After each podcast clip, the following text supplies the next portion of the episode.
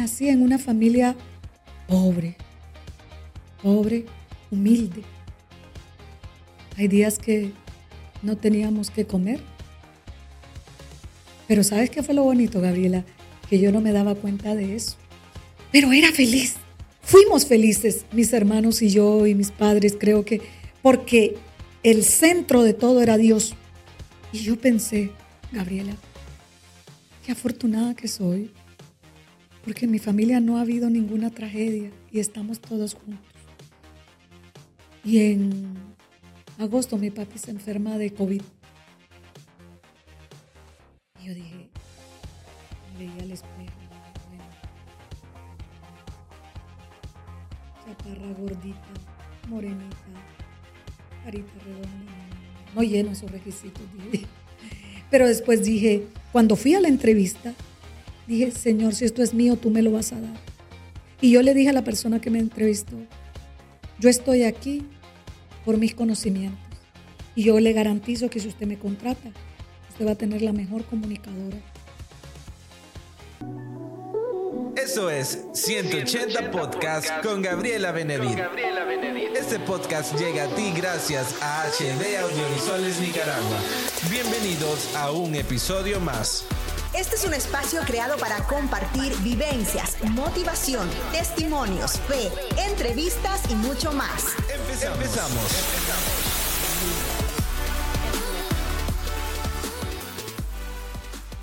Hola, ¿qué tal amigos? Bienvenidos a un episodio más de 180 Podcast. Les saluda Gabriela Benedit y estoy muy contenta de poder estar aquí con todos ustedes y compartir un episodio más que sé que lo estaban esperando.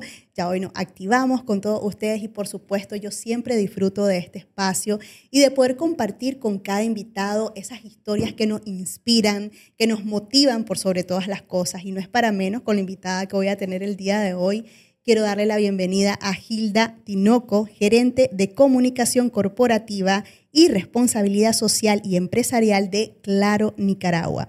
Speaker, catedrática, apasionadísima por la comunicación estratégica y es la primera mujer vicepresidenta de la Cámara de Comercio costarricense y nicaragüense. Bienvenida Gilda, ¿cómo estás? Gracias Gabriela, gracias, muy contenta, muy contenta de estar, poder de estar en este espacio y compartir contigo y con todas las personas que nos van a ver, que nos van a escuchar y que van a conocer un poco de esa Gilda que en las redes sociales no se conoce mucho. Esa Gilda más allá de todo eso que dijiste, porque a eso sumémosle algo importantísimo. Gilda Tinoco Castillo, madre, mamá de Victoria Inés Telles Tinoco. Creo que esa ha sido una de las grandes bendiciones que he tenido en mi vida. Mi hija, que es lo que actualmente, única hija que tengo, la tuve a los 36 años, ya bastante mayorcita, ¿verdad? Así es que también soy mamá. y de hecho que yo en la introducción, antes de, poner todo lo que mencioné, yo iba a poner Gilda Tinoco, eh, esposa, mamá, hermana, hija, amiga. Eh, y ha sido un, gran apoyo para muchos, eh, por ejemplo, hoy apoyando nuevos talentos, nuevos proyectos. Y como decía, pues vamos a conocer un poquito más eh, de tu parte diferente, esa parte diferente que no es lo profesional, ¿verdad? Sino que es más allá de todo eso que hemos mencionado. Y hablando de tu hija, contame cómo fue ese reto como mamá, qué trajo consigo. Fíjate que ser mamá no es algo, y, si, y si espero que mi hija escuche este podcast, eh, creo que ella lo sabe, y si no lo sabrá, por tu podcast, Gabriela. Eh, ser mamá no era algo que yo, que era mi sueño, ¿no? Normalmente las niñas o ciertas mujeres a cierta edad eh, tienen el sueño de ser madre, ¿no? Yo tenía muchos sueños, y entre ellos estaba viajar, estudiar, eh, sí tenía el sueño de una familia, pero una vez que hubiese realizado los sueños que te mencioné anteriormente. Entonces, en efecto, eh, cuando llegué a determinada edad, a los 30, yo pensaba que ya no iba a tener hijos. Te es, es que es el tema cultural, ¿no? Y más en los nicaragüenses o los latinoamericanos, no necesariamente los nicaragüenses, ¿no? Que te dicen que entre los 20 y los 30 debes de tener hijos y que si no después te deja el tren, ¿verdad? La frase está muy conocida. Entonces yo decía, pues a los 30 años no tenía novio, no tenía eh, ni perro tenía, creo. Entonces yo dije, ni perro que me ladre. Entonces yo dije, pues parece que voy a estar sola por un tiempo y parece que no voy a tener hijos. Pero la vida se fue, se fue dando. Eh, no me preocupé, no me angustié, la verdad que no. O sea, seguí realizando mis sueños, mis proyectos y dije, en eso me voy a enfocar. Y bueno, no sabía lo que tenía el destino por ahí. y como allá a los 35 años, pues me casé con mi esposo, Jorge Telles, y Dios nos bendijo a los cuatro meses, ahí nomás rapidito, con Victoria Inés Telles Tinoco, que como te digo, ha sido, a ver, un parte de agua en mi vida. En esta vida tan acelerada que llevo y tan intensa, creo que Victoria Inés es mi calma, a pesar de que te cuento que digna hija de, de Gilda Tinoco porque, y de Jorge Telles también, porque mi esposo también es alguien muy dinámico y entonces Victoria Inés es súper enérgica, es una niña muy comunicativa eh, y pues agradezco a Dios de, tenerla en mi vida. Sí, ¿verdad? ¿Qué, qué diferencia es eh, vivir esa experiencia como mamá? Porque venís alcanzando muchos logros en la parte profesional, en tu trabajo, y cuando te encontrás con ese reto de mamá es un mundo totalmente diferente. Totalmente. Eh, alguien decía, y, como madres lo sabemos, o sea, ser madre nadie nos enseña. Y por muchos libros que haya, ahora muchas psicólogas, eh, muchas capacitaciones, ahora también hay capacitaciones para educar niños saludables, para educar niños eh, con inteligencia emocional, etcétera, etcétera. Yo creo que cada niño, cada circunstancia, cada madre e hijo es bien particular. Y por más que leas, por más que aprendas, por más que vayas a cursos para aprender a ser papá, porque ahora sí lo hay, eh, no es fácil. Es un reto día a día. Como decía un eslogan por ahí comercial, es caóticamente hermoso. Literal, caóticamente hermoso, ¿verdad? Entonces, eh, eh, es esa parte diferente en mi vida que me da mucha paz que me da mucha tranquilidad, pero que también a veces me da muchas molestias cuando hacen travesuras por ahí, pero hay que tener paciencia, hay que tener paciencia. En ese particular, este, ¿cómo lo tomaste? Porque, por ejemplo, eh, hay mujeres que son mamás a, a temprana edad o antes de los 30, 25, 28. Entonces, en dependencia a la edad que tengas a los hijos, vas a ir tomando los retos, ¿verdad? De, cómo ellos se comportan. O sea, a veces los tomamos como que tenemos que ser, eh, a veces hay papás que somos muy estrictos, entonces cuando ya los vas teniendo, no sé, después de los 30, o hay, hay mujeres que los tienen a los 45, 40, porque ya se está dando esto, entonces lo vivís como de una forma diferente. ¿Cómo te tocó a vos y cómo, cómo tomaste ese reto? ¿Has sido una mamá muy estricta o más relajada? ¿Cómo, cómo lo tomaste y, y cuál fue la parte más difícil, sentís vos? La parte más difícil es poder coordinar la teoría con la práctica. ¿Y a qué me refiero con esto, Gabriela? Yo quería ser una mamá relajada y la teoría me lo dice. Sí. Y la educación positiva, ¿no? También me lo dice. Pero qué difícil y quiero y quiero sincerarme, ¿verdad? Acá y decirlo, no es difícil. Si me tuvieras que ubicar entre la madre relajada y la madre estricta, Lamentablemente, y lo digo, lamentablemente soy la madre estricta. ¿Y por qué digo lamentablemente? Porque me encantaría ser la madre relajada. Si bien es cierto, a veces tengo momentos y digo, a ver, Gilda, a ver, calma, si es una niña, vale, llevemos las cosas un poco más relajados.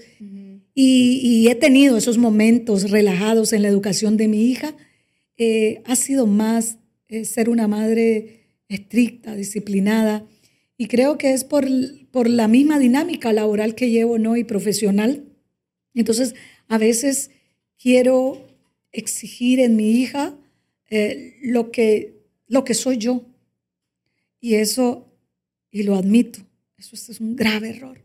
Eso es un grave error porque nuestros hijos son nuestros hijos. Nuestros hijos tienen su propia identidad. No son un clon de nosotros, a pesar de que nos dicen, qué igualita, ¿cómo se parece a vos? No solo en físico, también a veces en personalidad. Y no es tan así, porque con el tiempo sí es cierto, ellos se forjan a través de lo que nos van, a los padres van viendo, ¿verdad? Y nosotros les vamos enseñando, pero ellos también van forjando su propia personalidad. Exacto. Si bien es cierto de lo que ve, pero también tienen su propia personalidad. Y a veces nos equivocamos en eso, ¿no? Y entonces yo creo que por eso para mí ser madre es un gran reto, es todos los días aprender. Todos los días me equivoco. Desaprender. Sí, todos los días me equivoco, todos los días desaprendo, todos los días pido disculpas. Hay días que sí tengo grandes logros con mi hija, pero a veces hay días que tengo retrocesos. Entonces es una escuela literal, es una escuela diaria, pero sobre todo con mucha satisfacción. Y como te digo, eh, el hecho de saber que está ahí Victoria Inés es la que es lo que hace que yo todo el día ande sonriendo, dinámica, a pesar que en ocasiones cuando estoy con ella no sonrío tanto. Eh, por, por lo mismo, ¿no? Porque las preocupaciones, y estoy con el ser querido, y eso es lo triste que tenemos los seres humanos. A veces con los seres queridos es con quien somos más duros, con quien somos eh, menos expresivos, ¿verdad? Y, y lamentablemente nuestros hijos padecen de eso. Si te digo, es un reto, mi día a día es mejorar la relación con mi hija, es acercarme más a ella, sí trato de escucharla, sí trato, la comunicación, ¿no? Trato de comunicarme con ella eh, no es tan fácil porque tiene su carácter, Victorina Estelles tiene su carácter, mamá tiene su carácter también, entonces ahí tenemos que lidiar. Es un juego de, eh, no de poder, diría, es un juego de amor. Así es. De eso se trata, pero, es un juego de amor. Pero eh, creo que ni te sientas mal porque es un día a la vez. Yo creo que todas las mamás nos vamos a sentir identificadas, las que nos van a ver se van a sentir identificadas con tus palabras porque a veces queremos ser estrictas, a veces queremos ser relajadas, queremos lo mejor para ellos y a veces eh, estamos en una dinámica que a veces no sabemos manejar porque realmente no hay escuela para padres, independientemente de tantos libros y, series y todo. lo que haya, la realidad de otra. Pero lo importante es que eh, vayamos mejorando juntos con ellos porque ellos son unos grandes maestros. Sí, y que estemos abiertos a, ese, a esos cambios, ¿verdad? Entonces, no, la, como te digo, se dan ciertas situaciones y siendo honesta y práctica, ¿verdad? Pero como lo decía hace un tiempo, en el marco del Día de las Madres, culpas no. Culpas no tengo. Alguien me decía, ¿y cómo le haces? Porque le dedicas tan poco tiempo a tu hija, pasas más tiempo trabajando o realizándote profesionalmente. Y entonces, pues yo le digo, pues culpa no tengo, la verdad. Si estoy consciente de eso, que debería dedicarle más tiempo a mi hija, si estoy consciente de que mi hija me necesita, y Dios sabe que trato de sacar el tiempo, que sí hago un esfuerzo para hacerlo, pero no me siento culpable de eso, porque mi hija también sabe que yo amo lo que hago, que me apasiona la comunicación, que me apasiona mi trabajo, que me gusta. Y, está siendo un ejemplo para ella. Exactamente. Y ella a veces me pregunta, mami, ¿a quién quieres más, tu trabajo o a mí?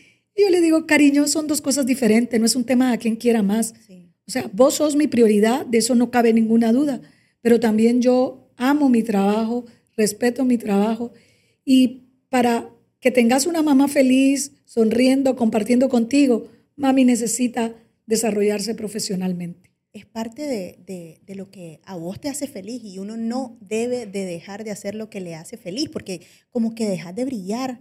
Y muchas de las veces encasillamos mucho en la parte de la mujer que vamos a cumplir al 100% solamente si nos dedicamos a ellos, pero ¿qué hay si yo me siento feliz? con mi trabajo, porque hay mujeres que cargan con esa culpa. Te admiro que digas, no cargo con ninguna culpa, porque esto me hace feliz. Y hay mujeres que están ahí pensando eso y, tienen que trabajar porque pues la vida es así, o sea, tenés que trabajar y tenés que cumplir en, ambas cosas, pero no hay que cargar culpas realmente. No, tratar de equilibrar y tratar de, equilibrar. A ver, sí, mi felicidad es importante, pero también tengo una hija un esposo y tengo que sacar tiempos para ellos de calidad y, tratar de equiparar, ¿no? Y, buscar esos espacios, ¿no? A veces yo me pongo a jugar con mi hija como dos niñas ahí en el piso y me tiro al piso y dejo que ella me maquille y, o sea, también tenemos esos, lo que te decía, esos momentos de relajación. Quisiera que fueran mucho más y vamos a trabajar para que sean mucho más. Pero eh, la vida es eso, creo yo, al final es una curva, ¿no? A veces hay momentos altos, bonitos, bellos, con los hijos, con la familia. Hay momentos a veces difíciles, Así ¿verdad? Que nos retan y nos animan a mejorar. Eso es. Y en, y en, tus bases, con tus padres, Gilda, eh, ¿qué fue lo que ellos pudieron transmitir a tu persona? Sos una mujer bien determinada, enfocada, persistente, siempre estás abierta a aprender, eh, ayudar a otro a brillar. Eh, todos esos valores, todas esas cosas que has puesto hoy, que sos adulta en práctica, ¿cómo lo, lo, lo viviste con tus padres para hoy ponerlo en tu día a día? Tuve la gran bendición y la gran bendición. Yo creo que la primera bendición en mi vida fue haber nacido en el hogar que nací. Tuve un padre excepcional, el mejor del mundo. Así dicen todos, pero el mío es el mejor, disculpen, el mío fue el mejor.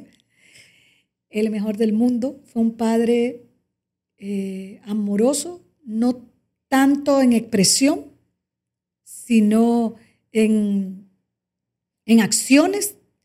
Fue un padre presente, fue un padre que me dio lo más grande que tengo hoy y fue la enseñanza cristiana espiritual. Si no hubiera sido por él, no estaría aquí. Y él me enseñó bajo la base cristiana, bajo el ejemplo de él, fue un padre que me dio ejemplo desde el día uno hasta el día que Dios decidió llevárselo. Eh, me enseñó que con la ayuda de Dios todo es posible. Y que sí es cierto que podemos tener momentos difíciles y tristes, pero que Dios es nuestro mejor amigo y que nos da esa paz. Y bien, esto en discurso se escucha bonito, ¿verdad? Pero eh, cuando llegan esos momentos difíciles, ahí es donde viene la práctica. Entonces tuve un padre maravilloso, tengo una madre también maravillosa que decidió entregarse a su hogar, ¿verdad? Eh, y dedicar todo su tiempo a sus hijos. Nosotros somos cuatro hijos, éramos, ahora somos tres. Eh, mi hermano menor murió hace dos años, casualmente el próximo mes cumple dos años, al mes de haber muerto mi padre. Pero antes de esto, de, esto que te estoy contando, eh, nací en una familia pobre, pobre, humilde. Hay días que no teníamos que comer. Pero ¿sabes qué fue lo bonito, Gabriela? Que yo no me daba cuenta de eso. Y ustedes dirán, ¿cómo? Ah, porque después mi papá nos los contó. Mi papi nos dijo, ustedes sabían, cuando ya fuimos adultos, ustedes sabían que hay días que no teníamos que darles de comer. Y, y estábamos muy tristes porque no sabíamos hasta que conseguíamos que frijolitos y con tortillita. Pero era tan bonito mi núcleo familiar, gracias a Dios, que yo nunca sentí esa pobreza como tal. O sea, yo era feliz con lo que tenía. Yo era feliz con esos arroz y frijoles, con esos frijoles todos los días. Yo era feliz con esa casita pequeña que no tenía ni divisiones. Yo fui feliz con esa vida nómada que tuvimos porque anduvimos viajando, eh, viajando o trasladándonos de casa en casa. Y aunque nunca tuve una muñeca Barbie, yo tuve todas las muñecas Barbie mejores posibles porque todas mis muñequitas sencillas eran para mi Barbie. Entonces, pero era feliz. Fuimos felices, mis hermanos y yo y mis padres, creo que, porque el centro de todo era Dios. O sea, siempre, siempre estaba ahí Dios. Entonces creo que ese fue el gran legado que mi padre me dejó. O sea, el, el, el centro Dios y a partir de Dios todo lo demás, la fuerza, la fortaleza, la paz, etcétera, ¿verdad?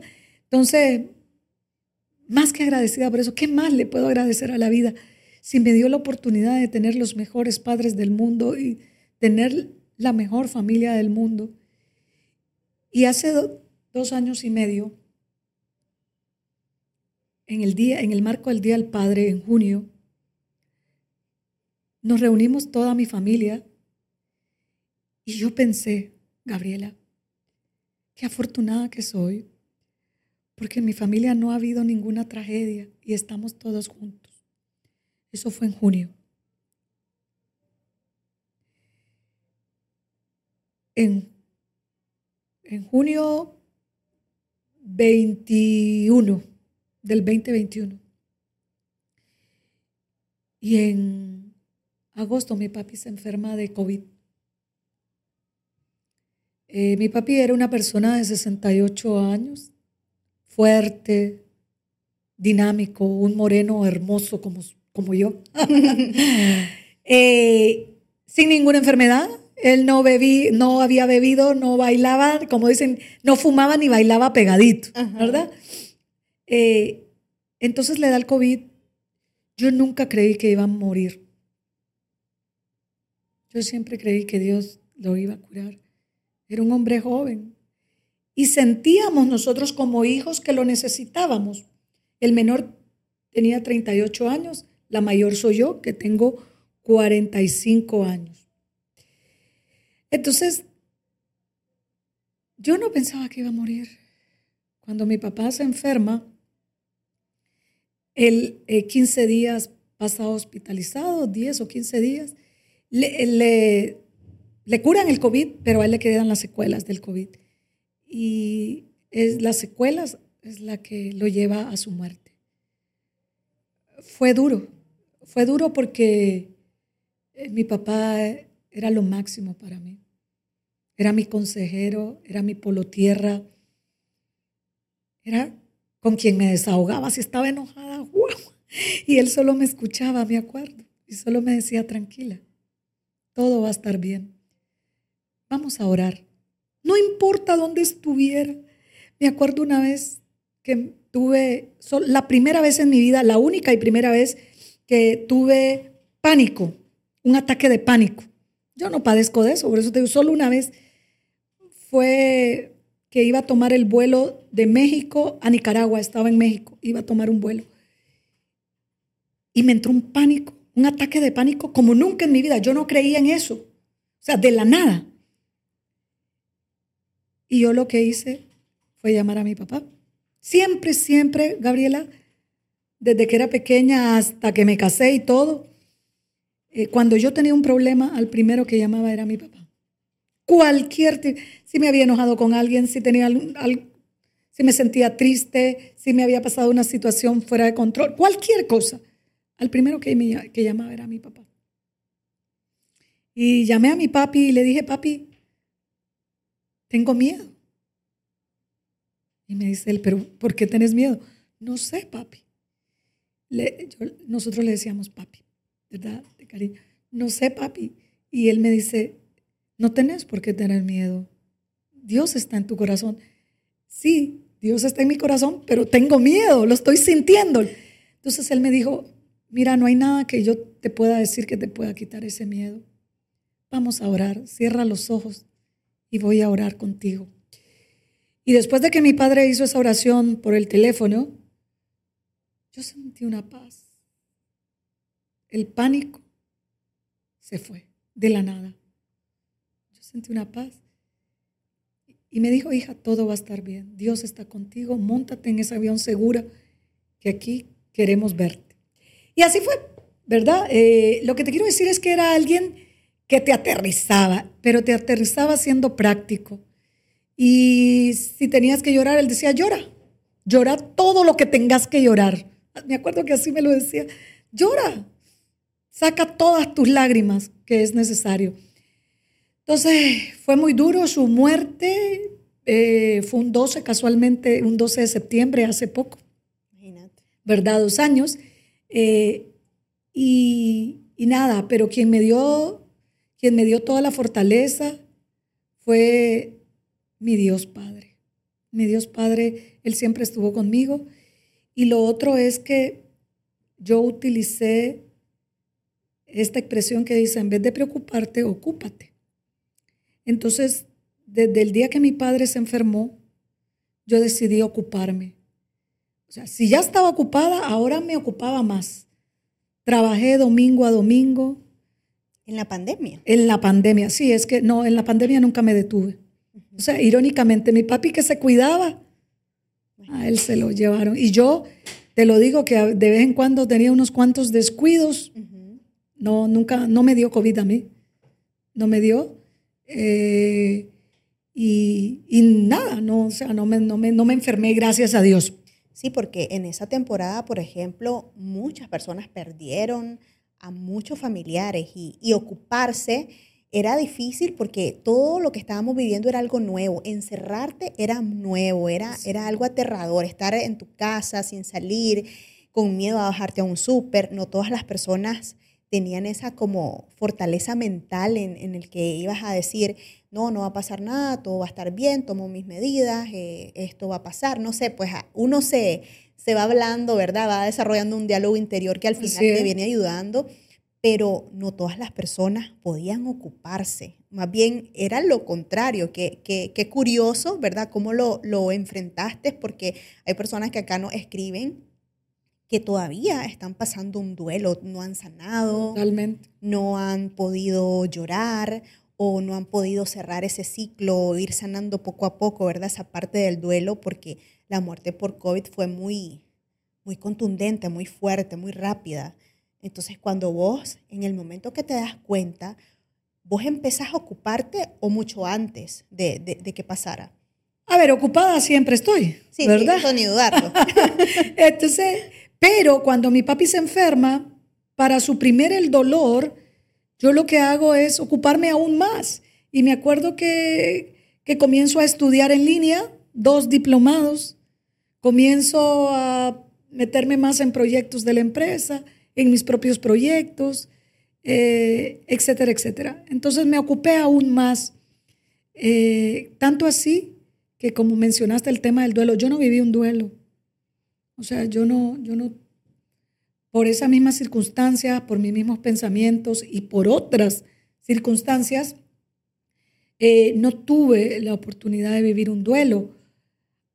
Ahora, los psicólogos dirán, si no está viendo alguna psicóloga, eh, ¿eso tiene alguna repercusión? Puede ser, la verdad que tal vez más adelante, pero hasta el momento eh, he sanado. Digo yo que he sanado, ¿verdad? Porque sí recuerdo a mi papá con mucho dolor, con tristeza, pero no con angustia.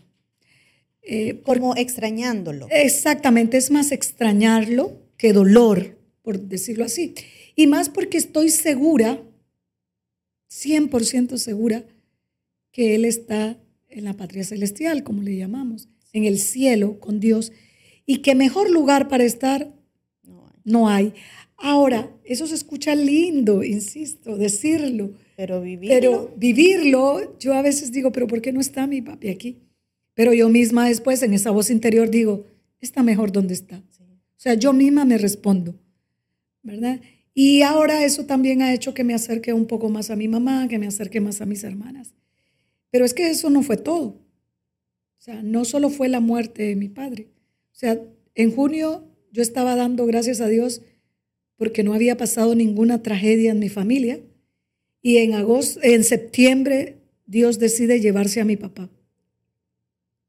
Y en octubre, un mes después. Un mes después, el 24 de octubre, Dios decide llevarse a mi hermano menor, de 38 años, de un cáncer fulminante. Mi hermano había tenido cáncer, pero el 10 de agosto, entre el 10 y el 20, le habían dicho que estaba libre de cáncer. Mi papá muere, Gabriela, pensando eso, creyendo que mi, mi hermano está libre de cáncer. O sea, Dios es perfecto. Dios es perfecto. Pero al mes, por ABCD, el cáncer vuelve y de manera fulminante. 24 de octubre, mi hermano de 38 años muere. Joven. Joven. Eh, y entonces otro golpe. Acabamos de enterrar a mi papá y un mes después enterramos a mi hermano.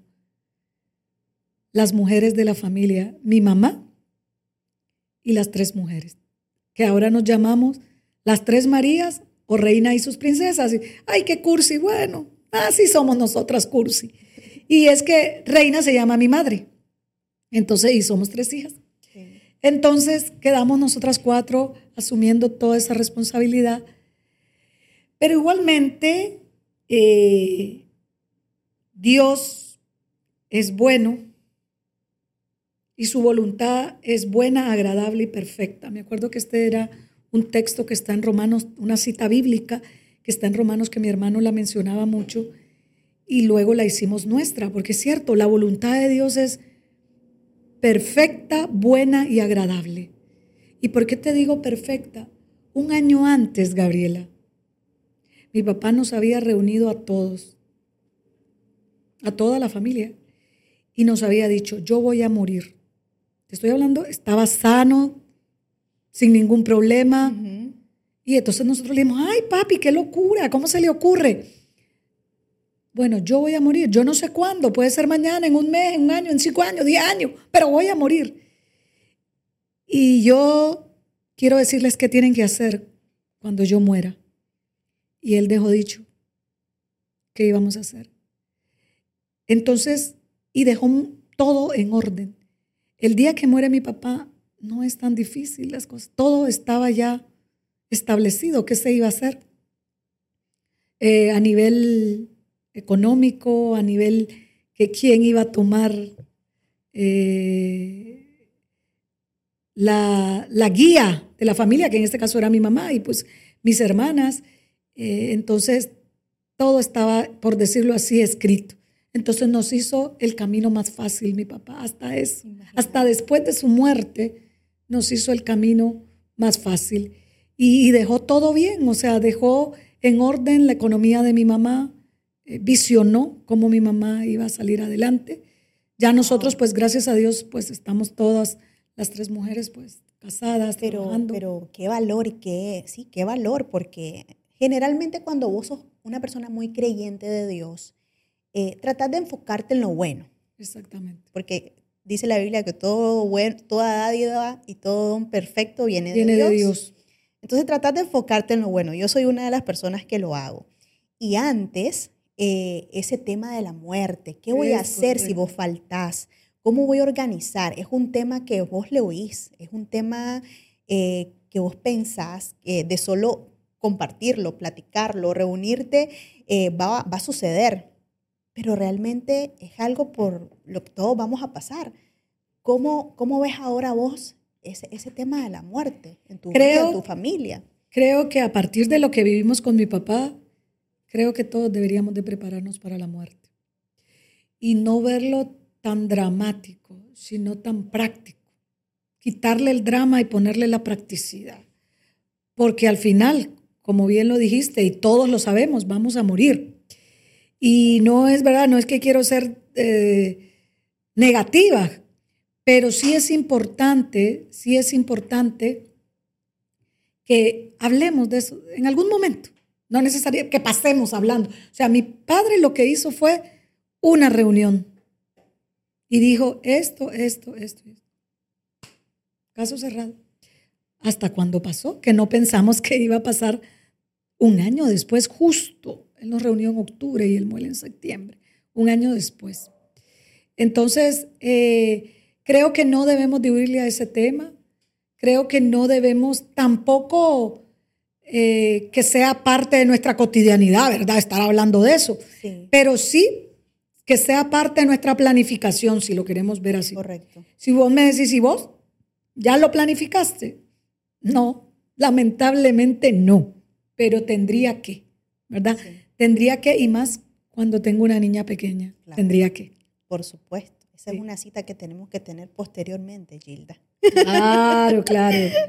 sí, ahora, yo que ahora me, estoy dedicando a ese tema de los seguros internacionales, los planes de protección, vos ves cosas que pasan inesperadamente que, te asombra y, y, tus dependientes y tu familia y, ver cómo hay gente sabia. Imagínate tu papá tan sabio, aún pensando eh, y, creyendo en Dios de que porque uno cree y confía en Dios que todo va a estar bien y aún así poder pensar y planificar todo. Eh, es un acto de amor, es un acto de, va a pasar, es, como práctico, como dijiste vos. Sí, pero es que más los que somos cristianos, fíjate, los que somos cristianos creyentes, que sabemos que después de la muerte está la vida eterna, con mucha más razón debemos de prepararnos, porque bien lo dice la Biblia, nuestra vida no está aquí, nuestra vida está allá.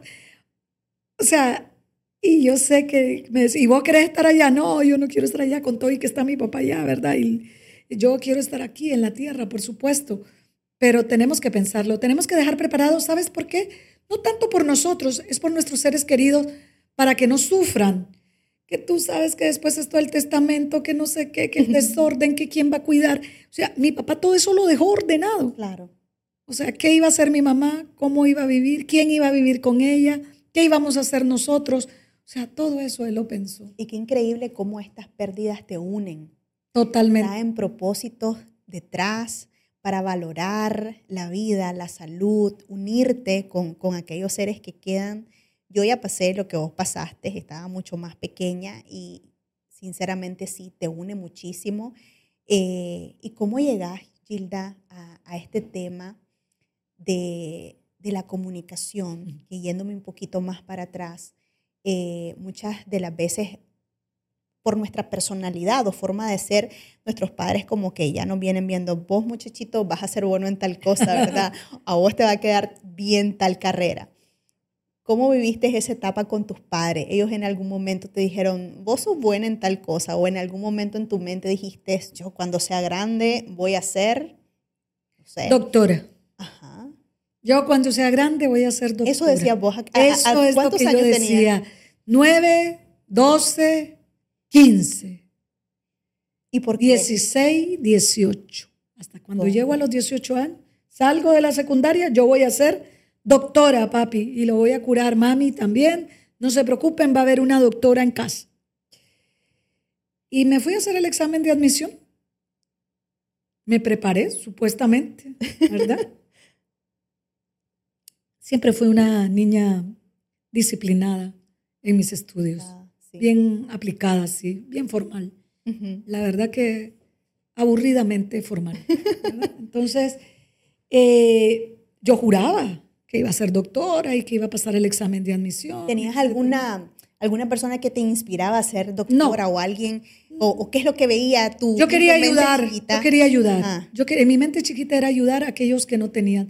¿Por qué? porque experimentaba que las personas que tenían problemas de salud eh, a veces tenían que, supongo que pasó alguna situación que no la recuerdo en específico, pero que los doctores eran caros, que la medicina era cara, que tener eh, una atención médica era caro. Entonces yo decía que yo iba a ser doctora eh, para no cobrarle a la gente que lo necesitara, que no tuviera. Y yo decía, a ver, los que tengan, que paguen. Y los que no tengan, yo los voy a atender gratuito. Ay, qué bonito tu corazón. era, eso era lo que pensaba y por eso quería ser doctora, ¿verdad? Sí. Entonces, pero, ¿qué pasa? Voy, hago el examen y no clasifico, Gabriela. Eso fue duro para mí. No, no sé si al final, analizando, viendo hacia atrás, fue un tema, creo, hasta de ego. Claro, porque yo era buena alumna, había estudiado, me consideraba alguien bueno académicamente hablando y no clasifiqué. Entonces lloré toda la tarde. Me acuerdo que mi papá decía, como siempre, llora, desahogate, está bien. Pero entonces yo digo, ¿y ahora qué voy a hacer? ¿Ahora qué voy a hacer? Ya no, no voy a estudiar. Pero después dije, yo tengo que estudiar algo, yo no me puedo quedar sin estudiar. Y entonces comencé a pensar, ¿qué ah, ya sé qué voy a hacer. Voy a estudiar biología marina. A mí me gustaba la biología, pero me gusta el mar. No, pero me gusta el mar no para eh, sumergirme en él, sino que me gusta estudiarlo. exactamente esa, sabes qué? ver esa inmensidad y lo que contiene, ¿no? Esa, eh, eh, esa creación de Dios que ahí está claro. Porque hasta el día de hoy no saben, no se ha descubierto qué hay en las profundidades, ¿no? Sí. Y entonces dije, ay, voy a estudiar biología marina o voy a estudiar biología y en tercer año, con mis buenas calificaciones, me voy a cruzar a medicina. Dije, y entonces es porque esa había quedado en mi segunda opción. Siempre la verdad que esa voz interior ha sido como muy positiva. Entonces dije, ah, bueno, voy a, voy a estudiar y después me cruzo a medicina. El tema fue que comencé a llevar las clases de arrastrado. Por primera vez tuve rojos, las químicas y las matemáticas, cuando yo en matemática había sido muy buena. Y yo decía, ah, pues ahora sí está difícil, muy difícil que me traslade a medicina. Y estando en mi casa una tarde, tranquila, sin, estar pensando en, la carrera como tal, eh, lo que sucedió fue que llegó una vecina y dice, mira, te traigo un catálogo. ¿Y para qué quiero catálogo? Le dije yo. Bueno, porque la universidad está abriendo sus, sus convocatorias y tal vez te interesa. Ella había escuchado que yo no estaba muy feliz, ¿verdad?, estudiando biología. Bueno, le digo, déjemelo. Y en eso comencé a ojear. Ya estaba en segundo año de biología, iba para tercero. Arrastrada. Entonces, pero les digo, es emocionante sentirse, sentir algunos rojos en tus boletines. Niños, no escuchen esto, por favor. no lo pongan en práctica. Sí, no lo pongan en práctica. No repitan esto en sus casas, como algunos tutoriales que vemos. Sí, exactamente. Esto no aplica para menores. Entonces, eh, nada, y de repente veo comunicación.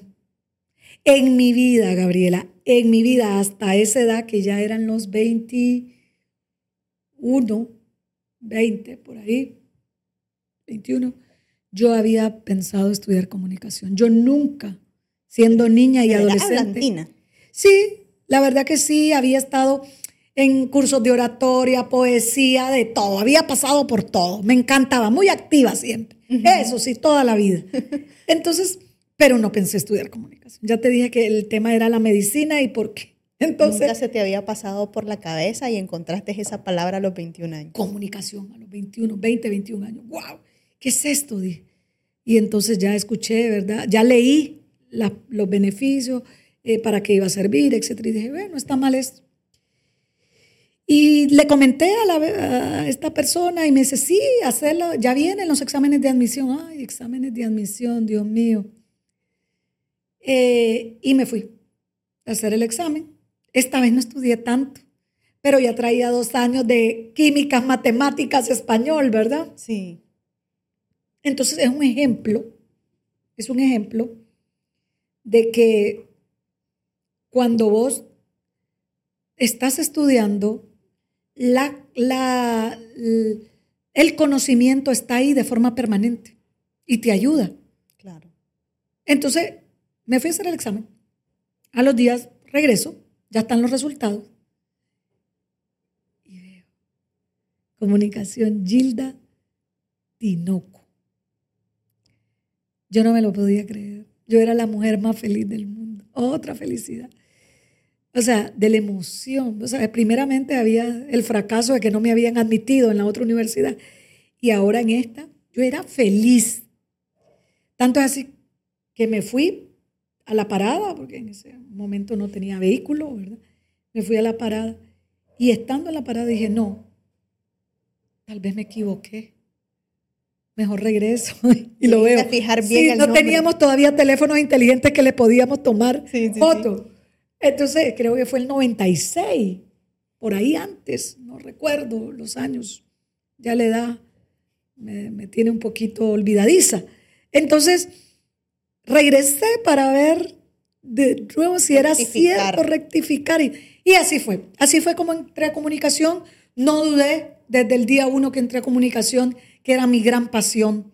Pero fue de, o sea, así, de repente.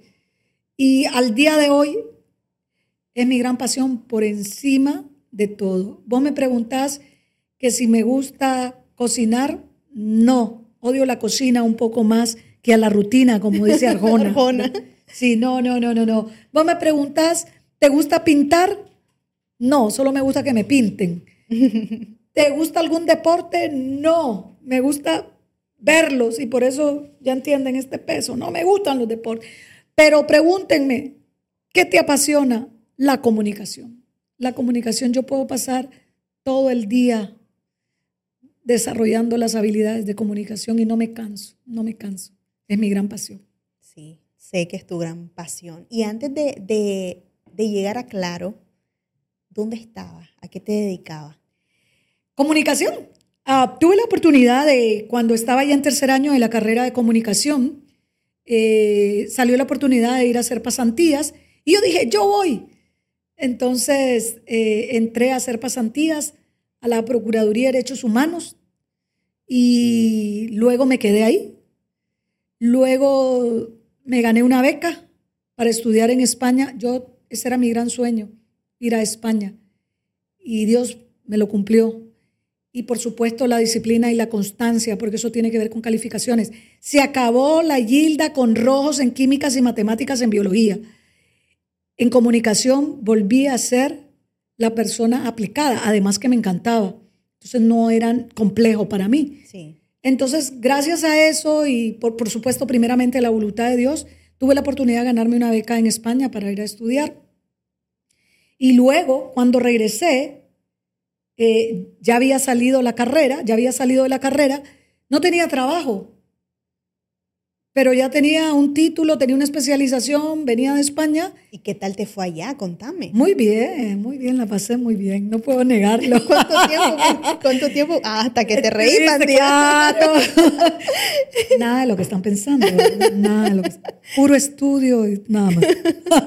Pero otra cultura, es otro mundo, son otras personas. Así es, así es. Eh, muy rico en cultura. Tuve la oportunidad de conocer no solo españoles, sino que también colombianos, eh, africanos, eh, mexicanos. O sea, era muy rico en cultura porque estábamos en, en un colegio de estudiantes universitarios de diferentes países, ¿verdad? Entonces eh, fui a Valencia, España, ¿te imaginas? Por eso dije, porque me tocó una de las regiones más bellas de España, que es el mar en Valencia, el mar Mediterráneo. Sí, claro. Entonces, la cultura no solo social, sino que también la cultura eh, alimentaria, o cómo se dice, la cultura culinaria. Ajá, Perdón, culinaria. me fue, perdón, los expertos en cocina. ¿verdad? La cultura culinaria es riquísima. Mejor Y que aquí. eh, bueno, no sé si mejor, porque yo soy gallopintera divina, ¿verdad? Pero sí es rica. Sí. Y algo que yo tengo es que yo disfruto los momentos, Gabriela. Claro. O sea, y, y para mí eso es la felicidad, momentos, momentos. Entonces, y como te decía, cuando tengo que estar triste, y eso me lo enseñó mi papá, estoy triste y vivo mi tristeza sin caer en lo más hondo que es la depresión. Es un- es un, es un hilo muy delgado. hilo. es un hilo muy delgado, pero es que mi secreto para no caer en la depresión hasta el día de hoy, hasta el día de hoy, ahí les cuento después en el siguiente podcast que me haga Gabriela si he tenido depresiones, pero hasta el día de hoy yo no, yo no padezco depresiones, yo no tengo depresiones. Pero el secreto ha sido ocuparme. O sea, cuando yo estoy triste, me ocupo. O sea, yo no me encierro a llorar o, o a sentirme culpable. O, no, busco qué hacer. Lo que sea, me invento lo que sea. Doy, me- doy mi lloradita, como dice Jorge Lozano, H, se lo, se lo recomiendo. Una lloradita. Una lloradita. Y seguimos. Y seguimos, así es. Porque la lloradita me la enseñó mi papá. Claro, ¿verdad? hay que desahogarse. Hay que desahogarse. Pero luego me seco las lágrimas, me pongo mi maquillaje divina y sigo adelante. Así es. Entonces, eh, en España viví muchos momentos bonitos, pero cuando regreso es un poco, eh, me decepciona un poco. ¿Por qué? Porque no encuentro trabajo. ¿Y no, no- nunca consideraste quedarte? No. Eh, sí, sí, esa es No. otra historia para otros podcast. No, ya está aquí, dámelo contar ya. Esa es otra historia para otro podcast. Por respeto a mi, a mi esposa. Ah, bueno. No, pues, no, no, ok, pero está bien. No sí encontrabas... consideré quedarme, pero primero tenía que regresar, porque me habían dado una beca, ya, ya formalmente, ¿verdad? Les cuento.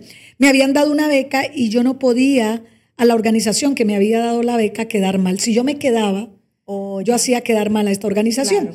Entonces, me regreso y digo, voy a ordenar las cosas aquí en el país y luego regreso a España. Dejé algunas, eh, algunas contactos, ¿no? Para regresar. Correcto, entiendo. Pero estando aquí, mi padre me dijo, si tú te vas a España eh, y te sucede algo, que Dios quiera que no, ¿qué hacemos nosotros? Nosotros somos personas de escasos recursos y no vamos a poder ni cruzar el charco, ni mandarte a traer tu cuerpo. O sea, es lo que te decía, mi papá tenía esa mentalidad práctica, a futuro. No era, ustedes me dirán, qué dramático. No, no, no, no, no, no, no. Práctico. Eso, es cierto. práctico. Pero, ha pasado? Pero él me lo dijo, pero la decisión es tuya, hija. Pero tú eres alguien mayor, tú decides. Pero te lo dejó sobre la mesa. Exactamente. Pero vieras, como yo era temerosa en ese momento, no sé si ahora, pero en ese momento sí era un poco temerosa. Tomaste en Dije, no me voy. Así es, mejor me quedo. Me quedé, no conseguía trabajo y salió la oportunidad de eh, ser coordinadora de una biblioteca en una biblioteca comunal en Bataola Norte. No se conocen ese árbol, con orgullo. y usted me dirá, pero si eras una comunicadora con especialidad en comunicación desde Valencia, España, no importa. Pero yo dije, yo no me quedo en casa, yo voy a trabajar de lo que sea. Tanto así, Gabriela, que yo pensé, en ese momento me voy a ir a una zona franca por último. Wow. Porque yo no me quedo en casa, yo tengo que hacer algo. Es que es lo que te decía, a mí lo que podría deprimirme es la inactividad.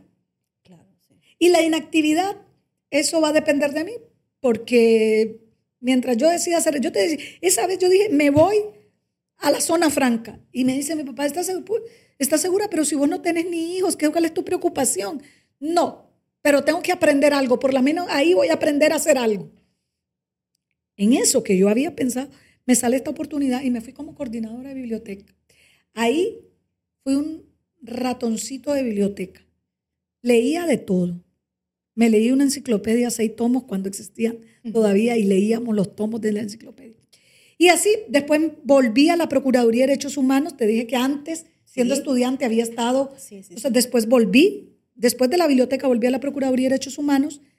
Después eh, me salió la oportunidad de ser la eh, coordinadora de relaciones públicas de la Universidad Centroamericana.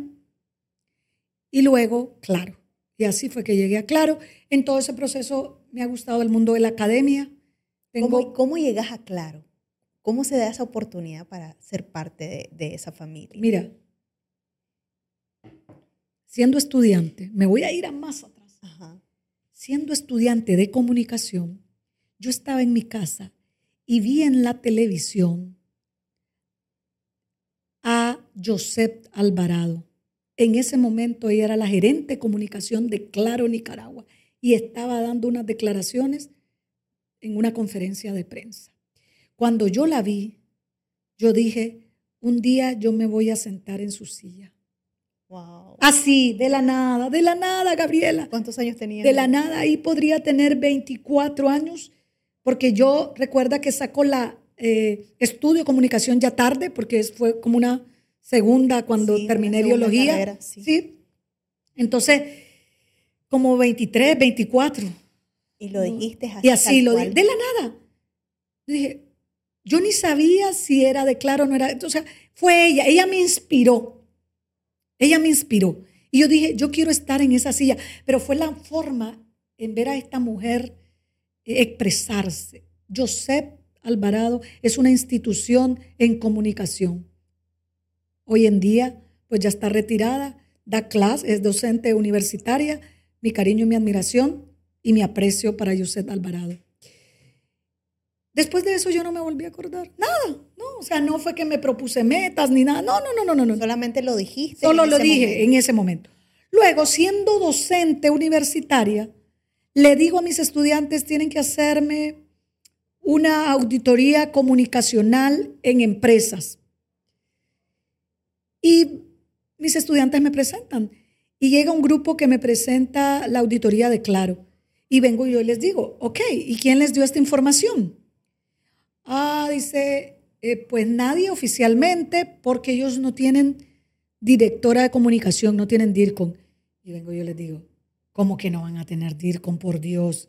No, no, dicen que no tienen. ¿Y quién? Pues una persona ahí nos atendió y buscamos información en internet. Y como era un trabajo que yo tenía que calificar, yo dije, no, no puede ser, estos muchachos me están tomando el pelo.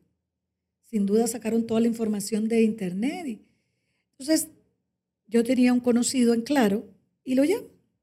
Y le digo, mira, es cierto que no tienen DIRCOM, que no tienen director de comunicación. Sí, me dice, casualmente se acaba de retirar. Eh, pues se acaba de ir y la plaza está disponible. Pues no se ha conseguido a nadie. Y vengo yo y le digo, así, yo estoy bien en la universidad, soy la relacionista pública y soy docente. Yo no he pensado, en ningún momento había pensado en cambiarme. O sea, sabes, al final creo que las grandes decisiones de mi vida, hablando contigo ahora, he llegado a la conclusión que ha sido en momentos así, instantáneos. Lo que sentí lo haces. Lo que sí, en ese momento. No todo, ¿verdad? Porque ni quiera Dios y todo lo que siento lo hago, ¿verdad? Pero sí. Sí, pues, pero uno va, va, viendo los, eh, Exactamente. las oportunidades. O Dios te las va presentando en el momento preciso. Según lo que, lo que desea tu corazón. Exactamente. O, en ese momento preciso, pero a veces no lo que desea, porque yo, como te digo, ni pensaba estudiar comunicación y llegó la comunicación a mi vida, no pensaba entrar a claro y llegó claro a mi vida. O sea, Dios te lo va, en conclusión, Dios te va poniendo. Te va ordenando la vida. Exactamente. Si vos la tenés desordenada y no sabes para dónde va, Él te la puede ordenar. Te ordena. Literal. Él dice, Él endereza los caminos, dice la Biblia. ¿Verdad? Entonces, Él iba enderezando esos caminitos que quién sabe para dónde iba yo. Entonces, le, ya, le digo a esta persona, oye, mira, eh, ¿cómo que están buscando a alguien? Sí, pero no, no sé, pues a uno... Eh, ¿Y qué te parece si te envío mi CV y lo envías a recursos humanos? A ver, ¿qué pasa? Ah, ok, me dice. Y esta persona lo envía a recursos humanos. Nada, no, no, no, no, no. Tampoco es de recomendación, no, o sea, lo envía. Aquí conozco a alguien que es comunicadora, porque esta es una transnacional, recuerden. Y como transnacional tiene sus procesos para selección. De región. De, de región y pasas por una cantidad de exámenes que no tienes ni idea. Entonces, pasaron los meses. Ay, nada más. Le dije al, grupo, ya lo califiqué bien, muy bien, sí, tenían razón, no me estaban, no me estaban inventando. O sea, pasó. A los dos meses, yo no me volví a acordar, Gabriela. O sea, de repente volví a ver a esta persona y le digo, ¿ya encontraron a alguien? No, fíjate, no, hemos, no han encontrado nada. Ah, bueno, ya, pasó. O sea, tú dijiste lo que anhela tu corazón, no, mi, corazón no anhelaba como tal. Ya se había olvidado. Yo ya lo había olvidado de repente recibí la llamada. A partir de ahí sí mi corazón comenzó a anhelar, porque ya comienza el proceso. Y sí fue angustioso, porque como ya lo anhelaba, el proceso casi demoró tres meses, entre pruebas, llamadas, entrevistas, y eso sí, ya yo soy muy ansiosa. Entonces ahí eso sí ya me ocasionó ansiedad y eso sí ya yo anhelaba. Me acuerdo que hice un viaje a Costa Rica y compré libros de comunicación porque yo ya me miraba pero también tenía mis reservas. ¿Por qué? Porque normalmente este puesto era para personas con ciertas características. Y cuando digo con ciertas características me refiero físicas. Entonces, a veces hasta que sean mises. Entonces, y me habían dicho, ya no, es que mira. Y yo dije, me veía al espejo chaparra, gordita, morenita, carita redonda, no, no, no, no lleno esos requisitos, dije yo. Pero después dije, cuando fui a la entrevista, dije, Señor, si esto es mío, tú me lo vas a dar. Y yo le dije a la persona que me entrevistó, yo estoy aquí por mis conocimientos y yo le garantizo que si usted me contrata, usted va a tener la mejor comunicadora para esta empresa. Es lo que yo le puedo garantizar. Y dice esta persona que eso fue lo que le gustó.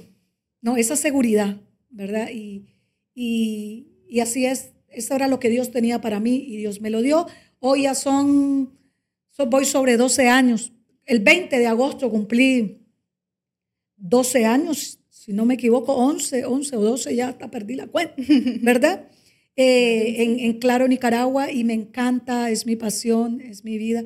Mi corazón no es solo rojo porque late rojo, sino que es rojo de Claro, Nicaragua. Sí.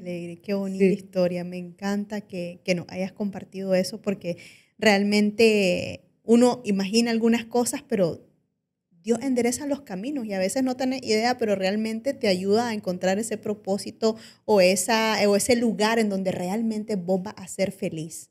Y, y, hablando de la comunicación, ya para ir finalizando, Gilda, eh, ¿cómo ¿Cuál es la forma más idónea de poder ir implementando en tu vida la comunicación? Porque hay personas que sí se les da muy fácil, por ejemplo, en el tema de las mujeres. ¿Cómo la vas a, implementando en tu vida para poder eh, cumplir tus metas, tus propósitos? Porque no es solo un tema de personalidad, es un tema que es, en todo. Sí. Mira, eh, esto viene desde niña. Mi visión de niña era ser doctora para ayudar a los que no tenían las condiciones para pagar un médico. Hoy me costó entenderlo, no fue fácil, lo admito, eso fue hace algunos años atrás, porque yo andaba buscando ese propósito de mi vida, ¿no? Y yo le decía, Dios, ¿qué quieres que haga yo con mi vida? Eh, además de servirte, por supuesto. Eh, ¿qué, es ese, ese ikigai, ¿no? Que hablan los japoneses, ¿no? Ese propósito en la vida. Y descubrí que mi propósito es ayudar a las personas, especialmente a las mujeres, a desarrollar sus habilidades comunicativas. Porque sí hay mucho potencial, tanto en mujeres como en hombres. Hay muchas ideas, hay muchos proyectos, pero el problema o la situación, no diría problema, la situación es que no podemos expresarlos. No los expresamos con seguridad, con confianza, persuasivamente. Y eso es un tema, si bien es cierto, claro que influye la personalidad, pero también tiene que ver con conocimiento y con actitud. Sí. ¿verdad? Y lo que yo le llamo el PAC, ¿no? Eh, ahora el PACA, la pasión, la actitud, el conocimiento y la acción. Entonces, a través de mi nuevo emprendimiento, ¿verdad? que es poder ayudar a las personas a desarrollar sus habilidades comunicativas en diferentes espacios, ya sea capacitaciones, talleres, speaker, docente, como amiga, como colaboradora, como mentora, como asesora, no importa el espacio, pero así ayudarles. Y no desde la teoría, porque teoría hay mucha. O sea, hay muchos teóricos y yo los respeto y la verdad que que, los admiro también porque también están apoyando y colaborando para que otros mejoren sus habilidades. Pero sí, pero principalmente en mi caso es a partir de mi experiencia. O sea, yo tengo 20 años de experiencia en este mundo de la comunicación. Entonces, ¿qué no he vivido? Sé que todavía me hace falta mucho también, por supuesto, todos los días se aprende algo y más en este, en este mundo tan cambiante, tan cambiante y volátil. Pero eh, yo les puedo decir que la teoría a veces es muy bonita y lo digo en todo, en todo la teoría es bonita, pero la realidad y la práctica es otra. Y de eso es que yo puedo dar fe, porque estos 20 años en este recorrido, en esta aventura de la comunicación, he aprendido muchas cosas. Y eso es lo que quiero compartir con mujeres, hombres, jóvenes, niños. Gabriela, nos enseñan a hablar, pero a hablar mal. Nos enseñan más a callar. En la escuela dicen sentate y callate. Eso es lo que te dice un docente. Sentate y callate. Pero no nos enseñan las habilidades blandas, como entre ellas el arte de hablar en público, el poderte desarrollar con confianza. es tan vital poder hablar en público. Fíjate que hace, hace un tiempo atrás mi hija tenía creo que alrededor de ocho años le encantaba los slime. Pero Angie no es extrovertida, es introvertida, es callada. pero es segura de lo que quiere, que le gusta y todo lo demás. Eh, cuando empieza, quiere empezar un emprendimiento porque me vio a mí en ese tiempo vender algunos accesorios. Y entonces me ve que voy a entrar a una feria y me dice, mami, yo quiero también. ¿Estás consciente de que si yo estoy despachando, le digo, a vos te va a tocar hacerlo sola frente a la gente? Y sí. Y fue un reto, fue, recuerdo, en 2019, cuando se, como se activaron mucho las ferias. Y Angie comenzó a hablar con la gente, comenzó a dar talleres de slime, comenzó a, a, estar expuesta con gente y a hablar en público. Y fue algo que nosotros vimos una, una lección enorme, no solamente por el tema del slime, sino que más allá en el tema de comunicarte. Cuando tenía apenas nueve años, ganó un concurso de oratoria en el colegio.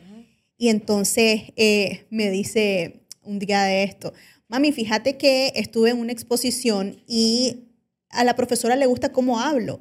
Y, pero implementé tu técnica de mover las manos cuando hablo. Y yo como que, pero... Técnica del triángulo. Sí, entonces, no es que yo sea una experta, ¿verdad? Pero me encanta hablar, me encanta conversar, me encanta que podamos llevar un, un, contenido que inspire motivación, fe, superación, cosas buenas de, de, esta vida y enfocarnos en esas cosas. Pero ese punto que vos mencionabas, que, que la comunicación es vital en la educación, es sumamente importante y es lindo poder contar con espacios que ahora vos los estás creando para también jóvenes que puedan sacarle provecho a esa herramienta de poder comunicar lo que pensás, lo que querés y por medio de, cualquier proyecto, de cualquier emprendimiento, de, lo que se te venga a la mente. Sí, lo que sucede es que a veces dicen, ay, pero ¿para qué voy a, para qué voy a aprender a hablar o comunicarme si yo no voy a exponerme? ante auditorios. No, no necesariamente para exponerte ante auditorios. Bien lo dijiste, a la hora que vas a presentar un proyecto a tu jefe o a un grupo de personas, vas a vender un proyecto, ¿cómo puedes comunicarlo de manera persuasiva? De manera que conectes con tu público, porque no es hablar por hablar, Gabriela, es hablar para conectar con los demás.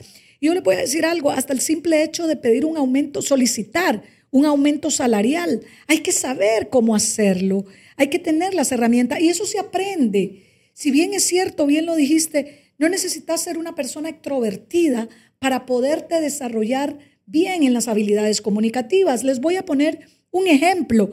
Don Francisco, ¿se acuerdan? Sábado gigante. Don Francisco, un gran orador, ¿verdad? Un gran comunicador, de eso no nos cabe duda. Una persona que conectaba o conecta todavía con los públicos, él es alguien tímido, es alguien introvertido, ya fuera de cámara. Yo. Ah, bueno, ahí está Gabriela, me fui donde don Francisco y aquí tenemos a doña Gabriela, ¿verdad? Pero ahí está. Entonces no necesitas, porque no es un tema, bien, los que tienen la personalidad extrovertida, pues tal vez les sea un poco más fácil. Sí, aprenderlo. Pero aprenderlo. Pero también los que no tienen esa personalidad extrovertida también pueden hacerlo con las técnicas y con el seguimiento adecuado. Y como te digo, con la actitud, con la pasión, el conocimiento y después a actuar.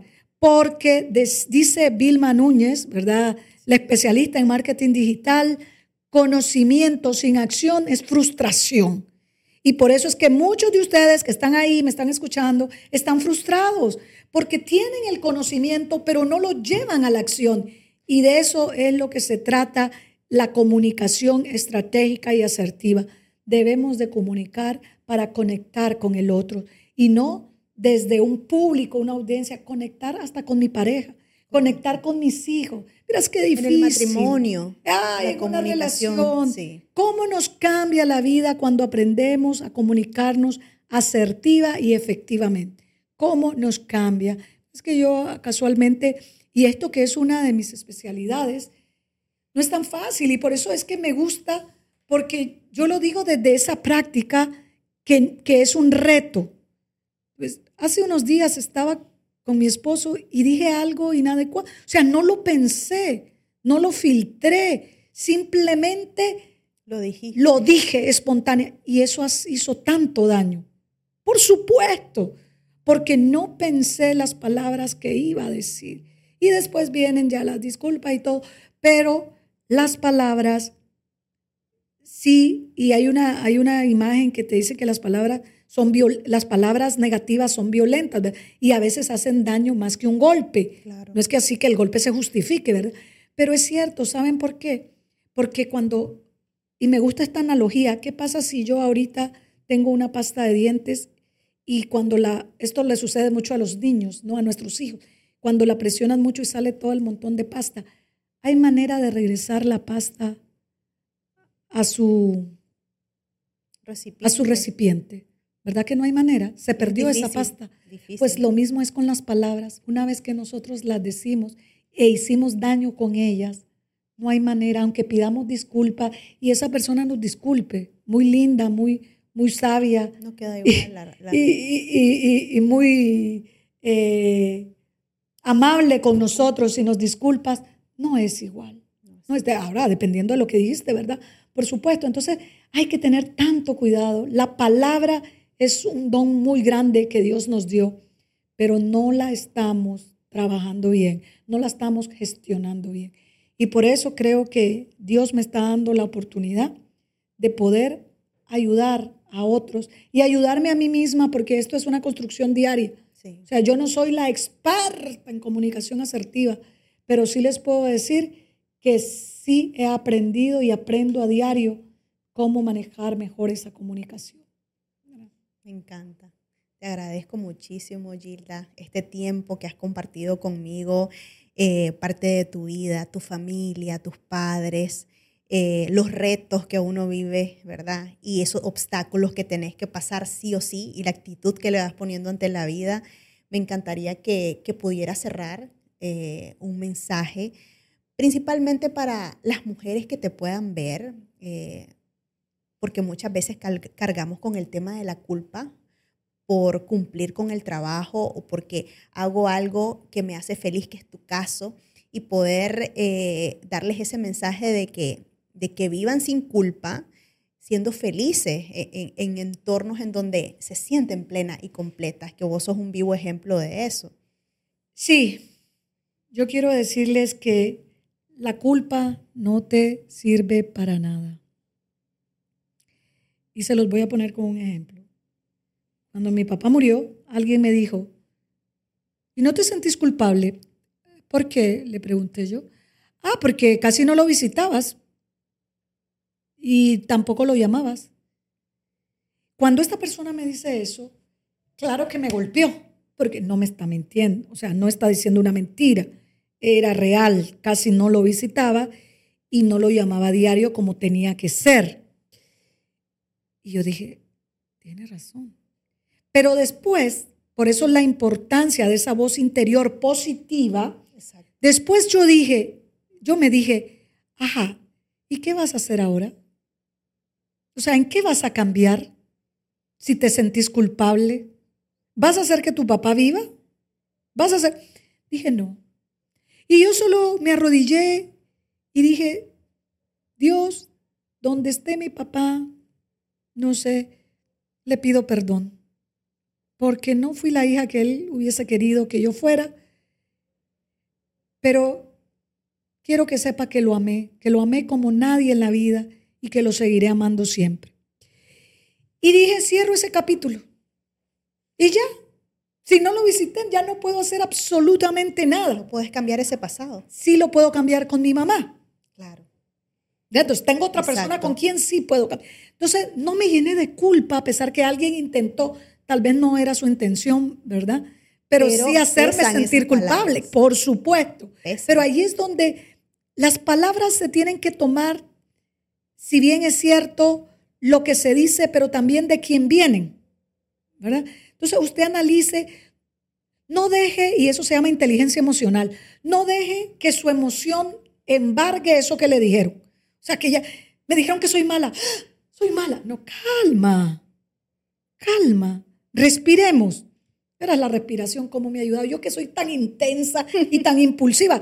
Miren, todo esto que les estoy diciendo, ay, y usted tan controlada. No, qué controlada ni qué nada. O sea, tenés que, es algo que estoy trabajando a diario. Y entonces si me equivoco, Pido perdón, también esa capacidad de poder pedir perdón y no sentir que te estás rebajando y no sentir que, estás mal, sos menos. que sos menos por pedir perdón. Si te equivocas y estás consciente de ello, pide perdón. Pide perdón, no vivas con culpas, vive el momento, disfruta el momento de forma planificada y ordenada, porque esto de vivir el momento eh, se puede salir de puede, Sí, y, se, y, muchos lo interpretan de diferentes maneras, ¿verdad? No es que vive el momento, entonces me voy a ir a una fiesta hasta amanecer y ahogar, pero a vivir el momento, no. Vivir el momento responsablemente. Tengo colaboradores, tengo familia, tengo responsabilidades. Entonces, en ese, en ese conjunto de cosas, tengo que vivir el momento de manera responsable. Porque yo sé que si vivo el momento hoy y digo, a ver, Gabriela, vivamos el momento, vámonos a disfrutar. Y amanecemos, difícilmente mañana yo llegue a trabajar. Y entonces estoy incumpliendo. O difícilmente alisto a mi hija a las 4 de la mañana, porque estaré desvelada. Entonces no se trata de eso. Se trata de disfrutar esos momentos de manera que no afecten a otros. Yo creo que ahí está el secreto. Sí, vos sos feliz y es tu prioridad, pero sin que eso afecte a otros. Entonces hay que, hay que vivir la vida sin culpas. Lo que no podemos cambiar, no lo podemos cambiar y listo, hay que dejarlo atrás. Y lo que sí podemos cambiar, cambiémoslo, porque estamos a tiempo.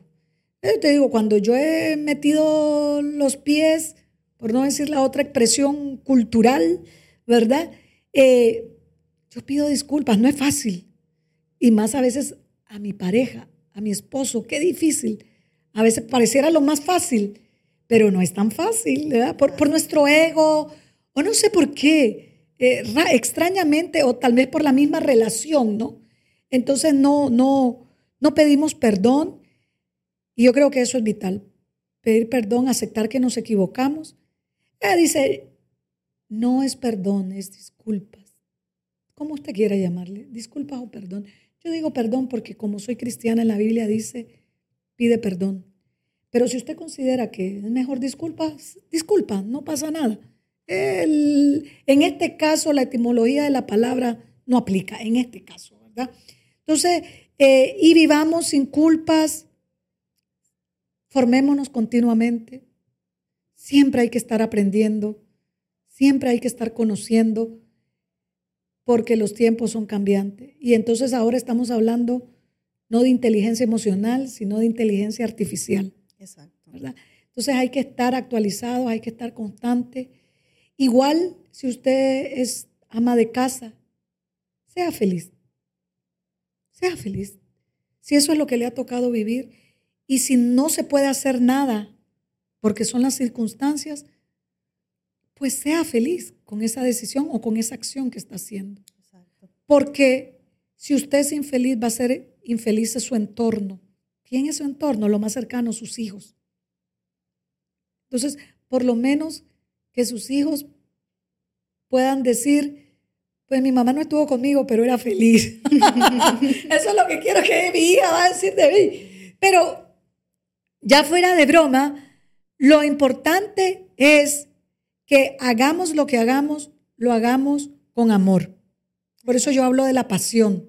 Sí, Porque la pasión es amar lo que hacemos. ¿Verdad? Entonces, ¿no le gusta su trabajo? Levántese en la mañana con la buena actitud y diga, voy a hacer un día diferente y voy a hacer, voy a hacerlo el mejor. Porque sabe que si usted es el mejor en su trabajo, tarde o temprano va a salir una mejor oportunidad. Exacto. Porque te reconocen. Entre todos, si vos haces tu trabajo con pasión y amor, te reconocen. Así es que solo les regalo, ya para finalizar, el texto que me ayudó en las peores crisis de mi vida, como fue la muerte de mi papá y de mi hermano. La voluntad de Dios es buena, perfecta y agradable. Y agárrese de las manos de Dios. Le aseguro que Él no le va a fallar. A mí no me ha fallado. Y si usted cree y me dice, a mí sí me ha fallado, quiero decirle que Él no le ha fallado. Cuidado y el que ha fallado es usted. Me encanta. Gracias, Gilda. Eh, nos has regalado unas lindas reflexiones eh, en la parte profesional, en la parte personal. Eh, muchas cosas que yo creo que se le van a quedar a la gente y van a sumar mucho para la vida de todas las personas que nos van a ver en este podcast y agradecerte muchísimo el tiempo, eh, la historia que has compartido, tus reflexiones propias, ¿verdad? Eh, y muchísimas gracias a todos ustedes por habernos acompañado en este episodio de 180 Podcast. Gracias, Gilda Tinoco. Espero tenerte muy pronto de nuevo para hablar ya de la comunicación eh, ya de lleno, ¿verdad? Tal vez más adelante se nos da y podemos compartir otro podcast, así que yo te espero. Claro que sí, yo encantada y feliz, me encantó. Gracias, Gabriela, porque hiciste que abriera un poco más mi corazón.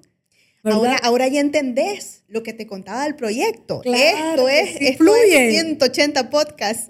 180 podcasts con Gabriela, que abre los corazones a como sea, pero no, no, no a como sea, fluye, la verdad que fluye muy orgánico y te lo agradezco, Gabriela, y gracias a todos los que nos están viendo y nos están escuchando.